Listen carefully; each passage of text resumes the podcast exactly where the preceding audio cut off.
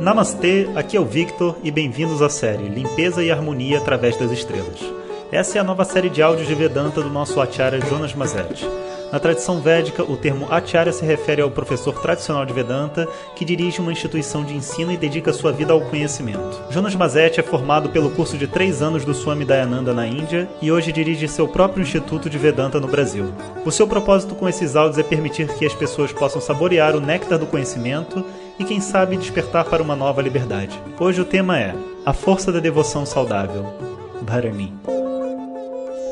Om Shri Guru Namaha Harihi Om Bom dia pessoal Então vamos começar com uma outra história do Bhagavatam dessa vez Lá tem uma história bacana de um rapaz que conseguiu escapar da morte Então existia um homem muito humilde que costumava adorar a Vishnu Vishnu nada mais é né, do que a forma sattva de Brahma Então se você imaginar Ishvara, né, o Criador, como sendo né, tudo dentro desse universo, a sua forma sattva e pura é chamada de Vishnu.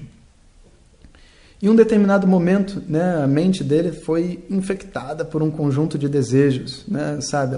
Ele começou assim a ficar perdido dentro do mundo, o que é muito comum, inclusive, principalmente assim no mundo do yoga, a gente vê um monte de gente que está é, dentro da tradição e está indo tudo muito bem, mas de repente né, um conjunto de desejos toma conta da pessoa e ela não tem, vamos dizer assim, todos os instrumentos e a capacidade de sair disso.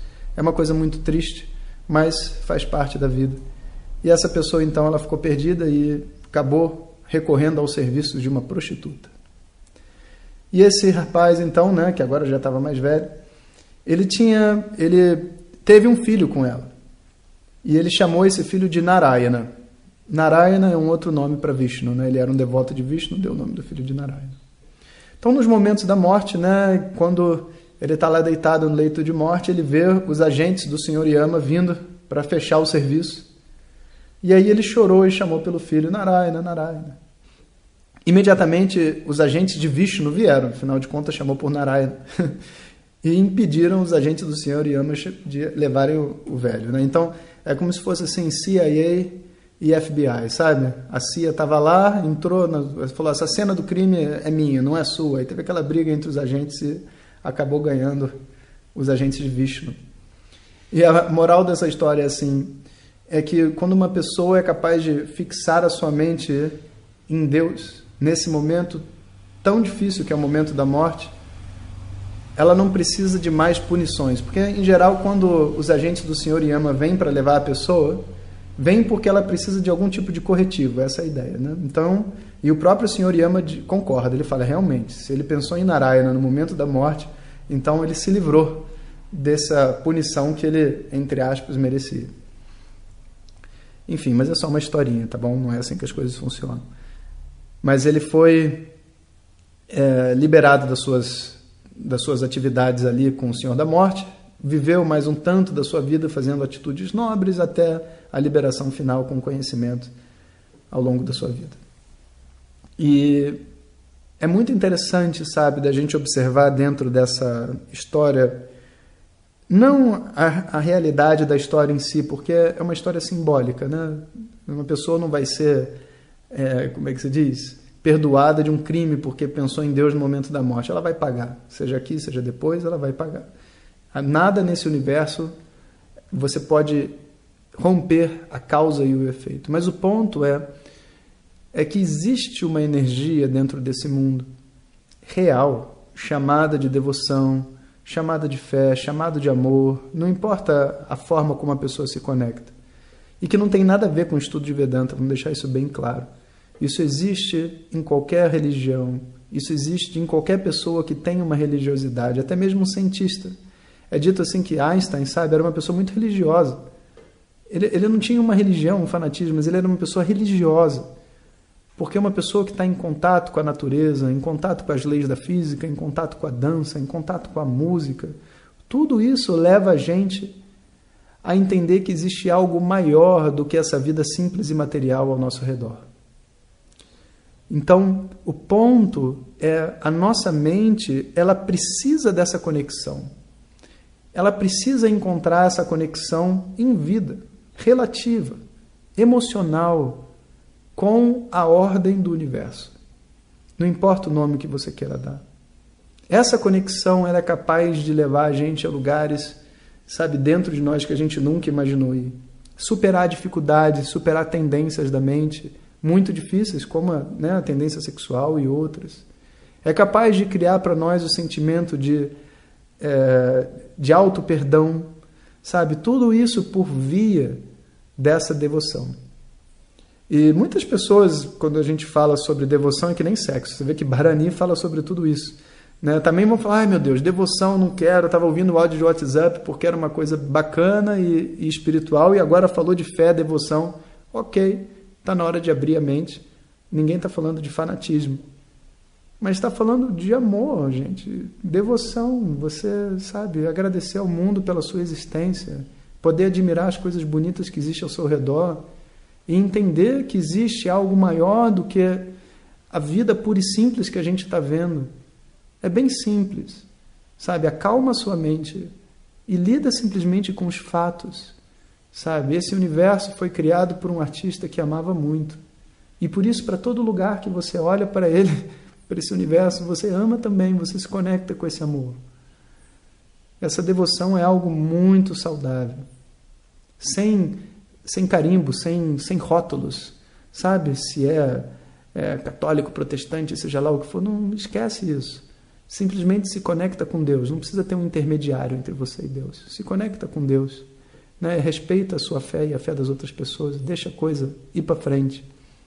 Porque essa energia é a energia que faz a gente passar pelas grandes dificuldades. Na tradição védica, né, o mantra mais famoso para esse tipo de divisão é um mantra muito conhecido. Né? A gente falou sobre mantra na, no áudio passado, esse também vamos falar. É um mantra conhecido como mantra dos Hare Krishnas. Né? E apesar das pessoas acharem que né, o mantra foi dado por, sei lá, foi criado por algum Hare Krishna. Eu não acho que os Hare Krishnas pensem isso, mas tem gente que imagina essas coisas, né? Não. O mantra ele faz parte dos Vedas e de uma Upanishad chamado Kali Santarana Upanishad. É parte do Yajurveda, né? um dos quatro grupos dos Vedas. E o mantra diz assim: Hare Rama, Hare Rama, Rama Rama, Hare Hare, Hare Krishna, Hare Krishna, Krishna Krishna, Hare Hare. Aí repete: Hare Rama, Hare Rama, Rama Rama, Hare Hare. Hare Krishna, Hare Krishna, Krishna Krishna, Hare Hare.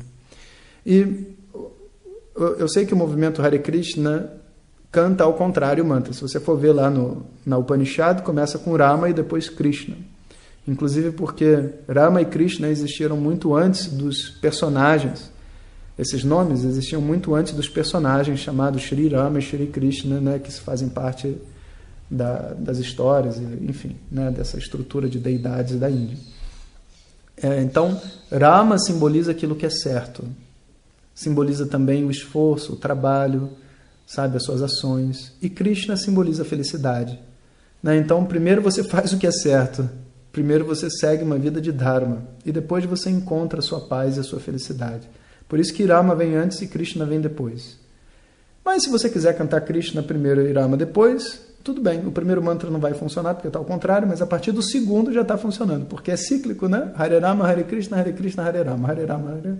Então a coisa vai, vai dar bem. Mas vamos entender o significado do mantra e o porquê que ele está conectado com a energia de Bharani. Então, Hare é o vocativo da palavra Hari. Que nem quando se fala assim, ô Jonas, né, está me chamando, é vocativo. Então, ó Hari, você não fala ó Hari, você fala ó Hare. E você não fala ó porque ó em português, você fala re, re hare, né, em sânscrito. Então, como se você estivesse chamando por Hari. E muitas pessoas, muitas vezes, mas professor, qual é o significado desse mantra? Ó Hari, ó Hari, Rama, ó Rama, ó Hari, ó Rama, ó Krishna, ó Krishna. Mas o que, que esse mantra está pedindo? Então você tem que entender a etimologia da palavra Hari. Hari vem de Hr, que faz significa tirar, sacar. Né? Imagina que na sua rua está passando um vassoureiro. Né? E você chega da janela e grita: Vassoureiro! Aí o vassoureiro né, fica todo feliz. Alguém gritou, chamou por ele, ele vira. Aí você pergunta: Que oração? Ele vai ficar chateado, né? Porque o nome vassoureiro já, já diz para você o que, que você quer dele. Você quer vassoura. Quando você fala Re Hare, Hare Rama, né? nesse mantra, esse Hare já diz o que você quer, o que, que você quer. Ir embora, ser tirado daqui, sair do seu sofrimento. Então, Hare Rama, Hare Rama, tipo, me tira daqui, me salva, me protege, né? me livra do meu sofrimento. Então, Rama e Krishna nesse mantra são invocados como aqueles que tiram você da sua ignorância. Né? Com toda a conformidade ao a visão dos Hare Krishnas, a Yoga, a Vedanta e etc. Esse é um mantra que é o mantra de Kali Yuga, né? que eu canto, muitas pessoas cantam, porque Krishna, de acordo com a tradição, foi o nosso último avatar. Então esse mantra se torna o mantra mais importante e ele fala sobre o sofrimento e sobre as dificuldades grandes que existem. É um mantra muito importante, talvez um dos mais importantes da, da tradição, principalmente para a era que a gente vive. Então, esse é um mantra que, inclusive, é um mantra que você não precisa de, de estrutura. Você, ele, pela própria tradição diz, você pode cantar ele de qualquer jeito, você pode botar em música, você pode cantar rápido, devagar, sem tom monótono, ele vai funcionar. Tem gente que canta ele o dia inteiro. Muito bom, né? Para quem precisa, quem está vivendo momentos de muita dificuldade e tem que viver aquela atitude, sabe, de um passo de cada vez. Tem aquela frase que faz um tempo que a gente não fala ela, que é assim: no olho do furacão, um passo de cada vez e atitude de oração. Qual é a oração? Hare Rama, Hare Rama, Rama Rama, Hare Hare, Hare Krishna, Hare Krishna, Krishna Krishna, Hare Hare. E deixa ele te levar. É assim que a gente oferece o nosso coração e se conecta. Shanti Shanti Shanti Om Shri Guru Pyo Namaha Harihi Om Compartilhe com seus melhores amigos. E se você quiser receber nossas mensagens diretamente no seu WhatsApp, clique agora no link que vem junto com o áudio. Para outras informações, www.vedanta.com.br. Até o próximo áudio. Om Tat Sat.